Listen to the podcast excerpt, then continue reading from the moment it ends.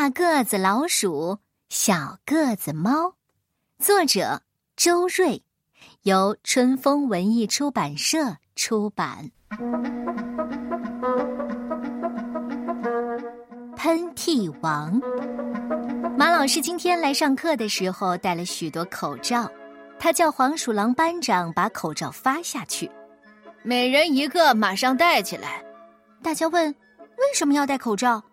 马老师说：“为了防止感冒的传染。”可我们没有人感冒呀。马老师解释说：“哎，是我得了感冒，但我要是戴上口罩吧，你们就听不清我讲课了。所以啊，还是让你们戴口罩。都戴好了没有？我我我我要打喷嚏了！我要开始传染了！一、二、啊！等一等。”是大个子老鼠在叫，他对同桌女生小个子猫说：“你个子小，抵抗力可不如我，你多戴一个口罩吧。”于是小个子猫戴上两个口罩，大个子老鼠一个口罩也不戴。啊嚏！马老师的喷嚏打出来了，马老师的喷嚏可真厉害呀！戴一个口罩的同学全都抵抗不住。一个接一个的也打起喷嚏来，戴两个口罩的小个子猫很感激大个子老鼠没打喷嚏。虽然很好玩，但这样子没法上课了。小个子猫很会想办法。我想，也许要找一个很厉害的喷嚏来，来打败我们的喷嚏。马老师摇头说：“哎，我的喷嚏是最……”最厉害的了，大个子老鼠不管马老师高兴不高兴，就说了：“我知道到哪儿去找最厉害的喷嚏。”他去找面包店的熊老板。这熊老板啊，每年要打整整一个月的喷嚏，但熊老板说了：“我的喷嚏是喷嚏王，不能白白传染给别人的。”大个子老鼠就买了一个面包吃下去。立刻头疼起来，他从这面包里得到了熊老板的喷嚏王。大个子老鼠回到学校，啊嚏，啊嚏，到处发射喷嚏王，消灭了大大小小的喷嚏，包括马老师的。最后只有大个子老鼠在打喷嚏了。他在墙壁上挖了个洞，把喷嚏打在洞里。可是马老师对大个子老鼠说：“谢谢你为大家做好事，但是喷嚏王太响亮了，妨碍上课。呃，这样吧，你回家休养一个月。”大个子老鼠正在发呆，忽然又被小个子猫说的高兴起来：“你回家吧，我来帮你补课。”前三名。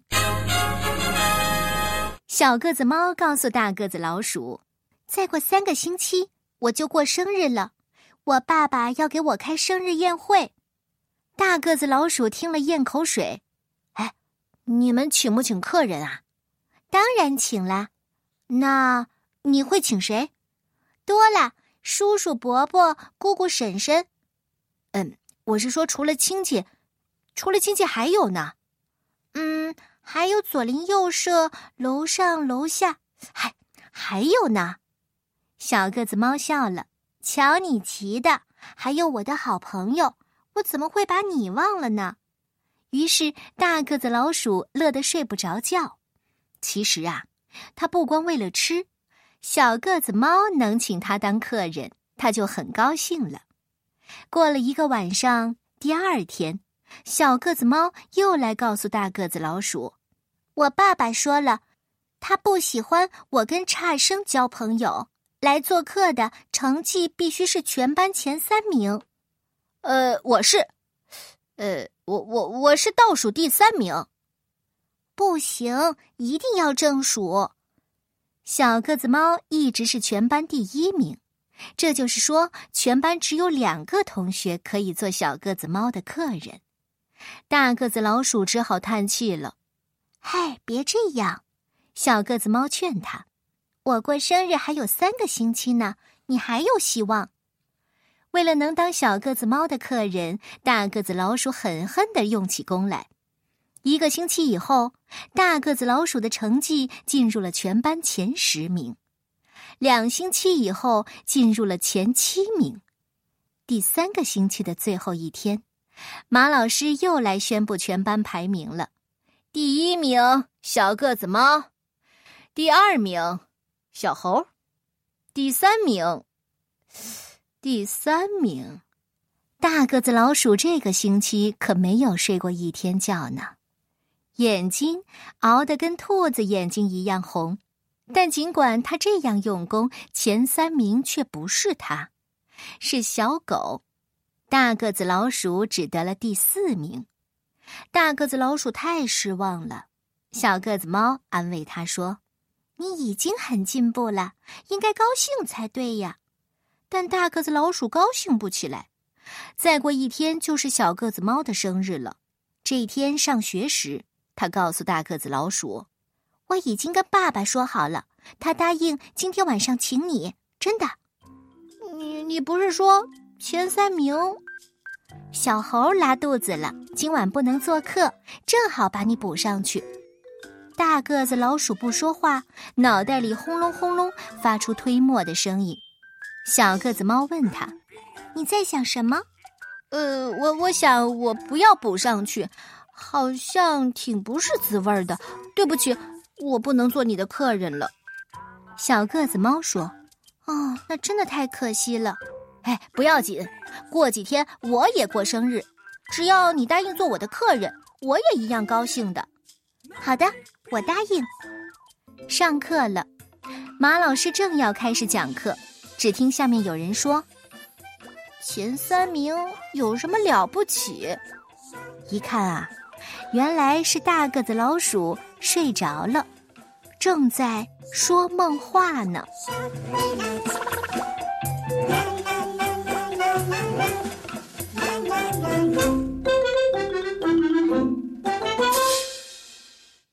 红柿水枪。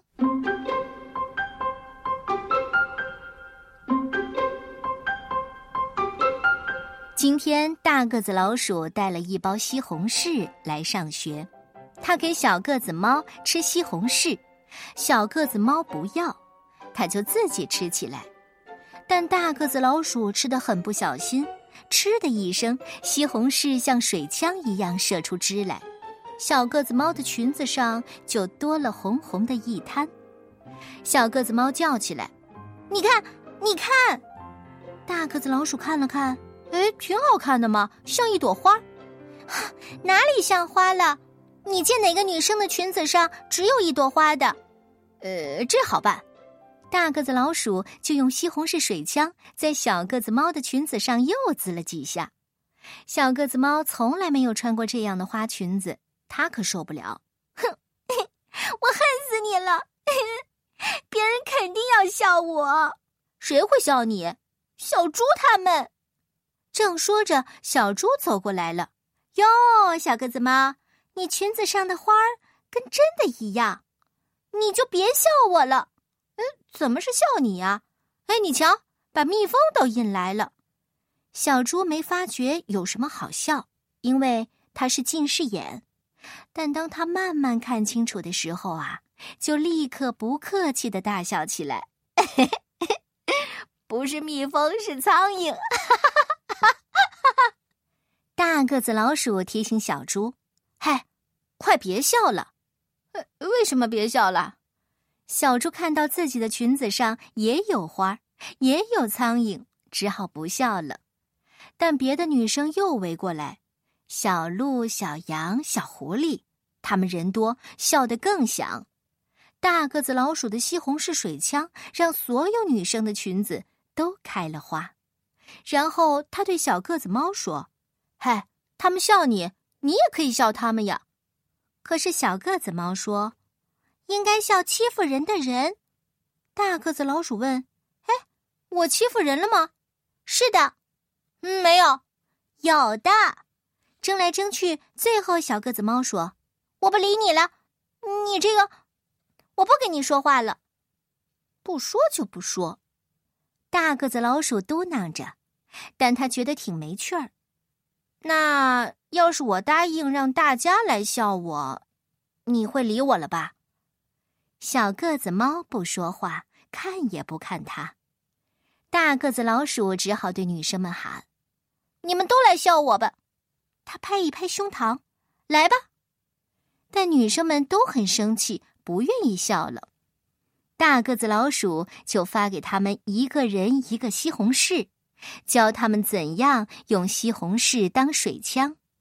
大个子老鼠站在讲台上，女生们开始向他瞄准。但这时，上课铃响了。马老师捧着一摞本子，正要进教室，大个子老鼠赶紧把门关上，叫马老师等一等。干什么？马老师不愿意等，砰，冲了进来。近视眼小猪已经射击，呲一大滩的西红柿汁水射得马老师一头一脸，大家一起大笑起来。大个子老鼠忙说：“哦，这不算，这不算。啊，快坐好，上课啦！”大个子老鼠挺高兴的坐好，小个子猫总算又跟他说话了。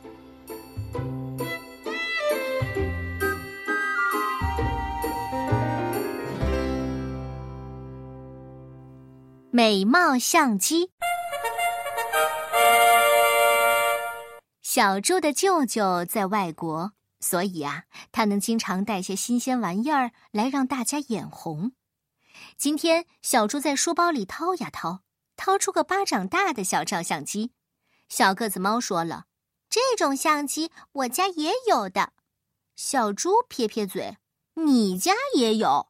这是我舅舅最新发明的美貌相机。”大个子老鼠说：“嘿，那就拍几张试试。”看有多美貌，小猪便把相机交给大个子老鼠，先给我来一张吧。大个子老鼠对准小猪，咔嚓一下，相机后面立刻冒出了一张相片。小猪拿相片给大家看，啊，一点也不比现在美貌，跟现在一样嘛。小猪说：“这是因为我已经够美貌了，不会更美貌了。”要是拍别人，肯定会变样。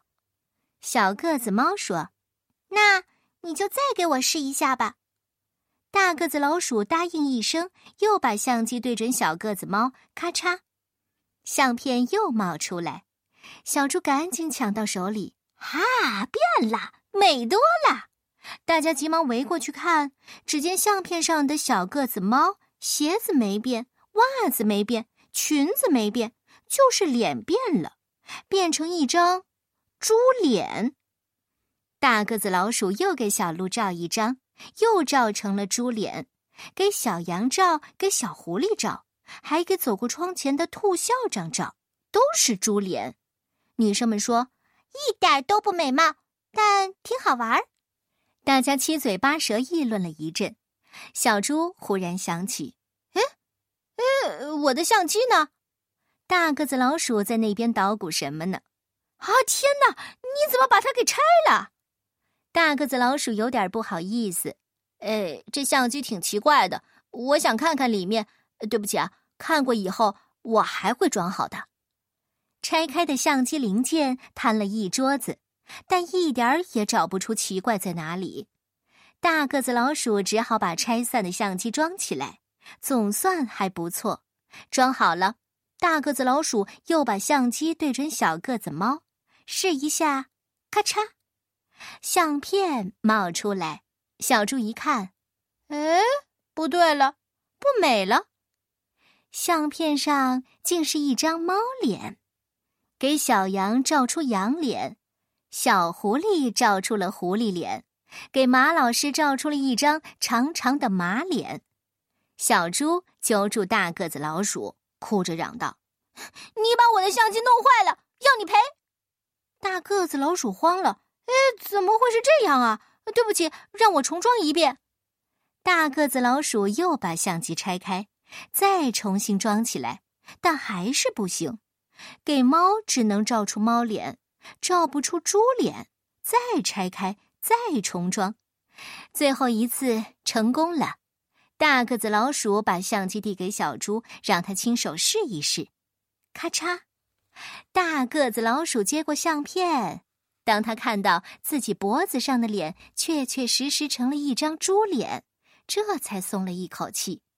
他不用赔相机了，因为他爸爸可没有那么多钱，是进口货呢。